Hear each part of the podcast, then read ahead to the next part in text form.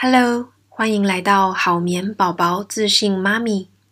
你昨晚睡得好吗？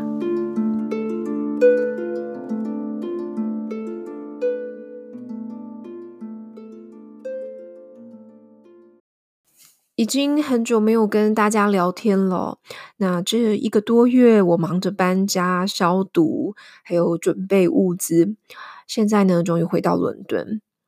每一次搬家，东西都会乾坤大挪移哦。啊，我一直找不到我录音频的麦克风，过了半个月，终于找到了。所以这一期我们拖比较久上线啊。录音的过程呢，你也会听到有小孩的背景声音，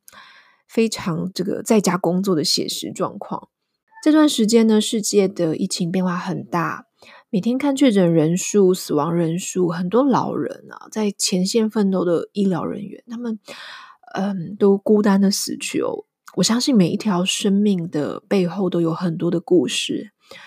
在这个时间点呢，我们的生理跟心理上都很需要力量，很需要平静。我们目前在英国就是待在家里哦，那生活的物资尽量用网购，呃，即便是网购呢，箱子都会放在走廊放个三天，我们才敢开箱。对生活来说，因为一直关在家里，然后影响当然是很大哦。但是，呃，我们已经算是比较幸运的那一群人，因为我知道有更多的家庭可能在身身身体上啊，或是在经济上，呃，他们受到的影响更多。我周遭也有一些朋友，他们经营的事业，嗯、面临倒闭，那或是说，呃，公司他在放无薪假，那有一些是自雇员工，他们可能这段时间是完全没有生意上门的。那有一些人，他们呃虽然可以持续工作，但是他们的工作是可能像是医疗人员啊，或是这种送货人员哦，他们是呃比较会面临比较大的感染风险的。我相信在这个时候，很多人也在思考转转职或是在家工作的可能性。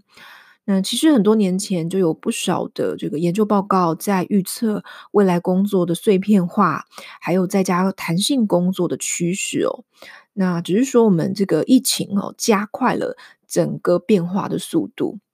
好眠师的工作其实也是呃弹性工作跟在家工作的一种哦。那我过去在呃成为好面试之前呢，我在职场上其实主要是负责职涯转换，还有个人成长、学习、教育这部分。那我的建议呢是，如果你有考虑在家工作，可以先从兼职开始做起。不要马上的放掉正职，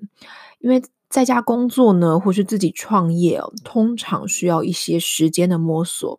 找出你个人在呃专业上面在市场的这个商机，也要有这种时间管理啊，或是自我管理一些软性的能力。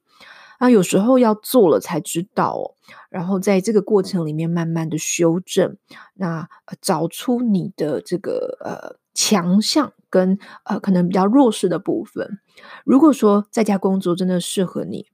那我们再慢慢的放掉原本的正职工作，这样就经济上来讲压力不会这么大。那如果你是全职妈妈呢，想要回到职场上哦，可以先从兼职或是呃寻找在家工作的一些兼职的机会。从这个过程慢慢的累积一点工作经验，那不管你以后是想要做呃回到一般的公司做全职的工作，或是你想要继续在家保持工作的弹性，这个都是很有帮助的。嗯，我自己是有一个小小的梦想哦，那我希望，呃，未来好眠宝宝这个呃事业可以慢慢的可以去跟想兼顾家庭跟事业的妈妈合作，甚至是提供这些妈妈工作机会。我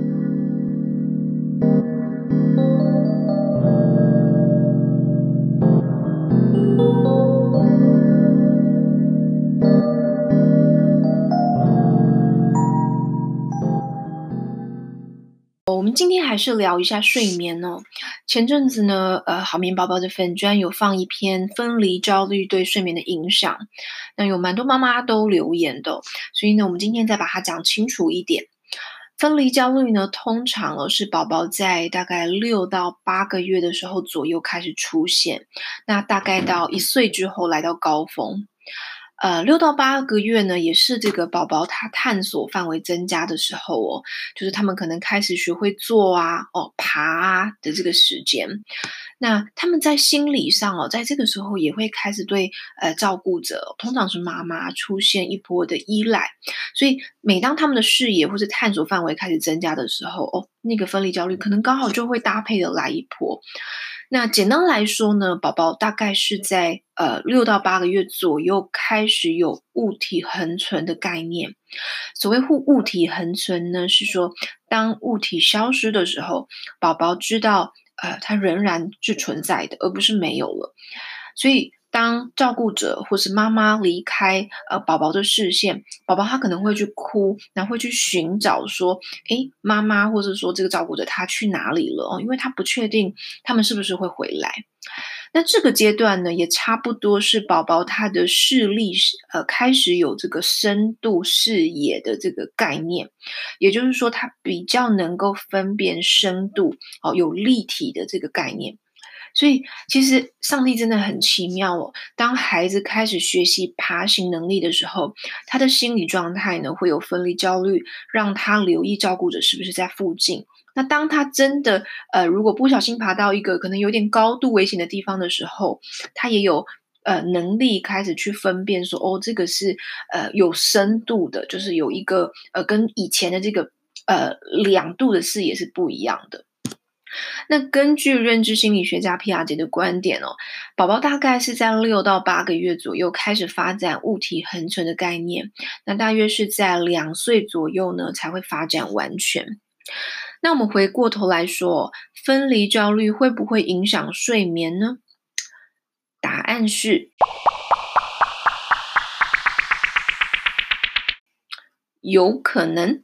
对宝宝来说。眼睛闭上，睡觉就看不到照顾者了，所以他有可能会因此去抗拒睡觉，或是在睡前的哭闹比较多。但无论如何，这个是属于短期的影响。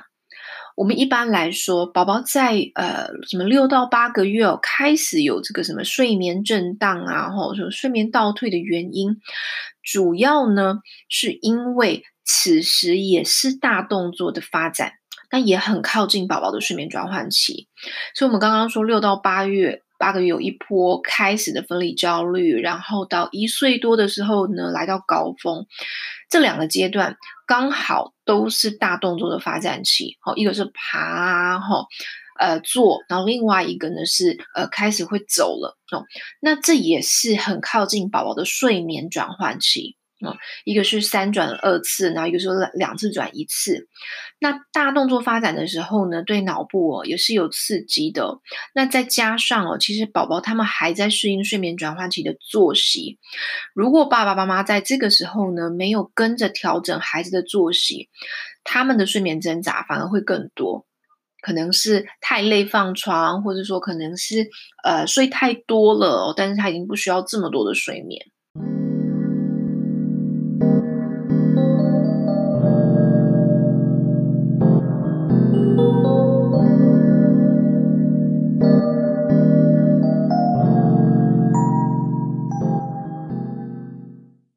另外，在分离焦虑的时期呢，也可以玩躲猫猫的游戏。一开始呢，爸爸妈妈可以先用手来遮住脸，然后再出现。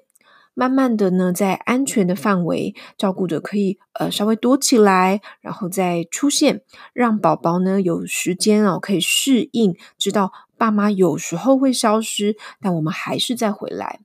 适时的在安全的环境下放手，让宝宝独自去探索，也可以帮助孩子呢减低分离焦虑的程度。今天我们就先聊到这里喽，希望这集的内容对你有帮助。好眠师 Peggy 是美国家庭睡眠学会第一个认证的台湾婴幼儿睡眠顾问，我的专长是改善婴幼儿睡眠问题。帮助你的家庭建立稳定且健康的睡眠习惯。我会在这个节目跟你分享让孩子好睡的方法，也会跟你聊聊女性成长、创业的经验谈。欢迎订阅节目或是帮节目评分，让我们有更多的资源来制作对你有帮助的内容。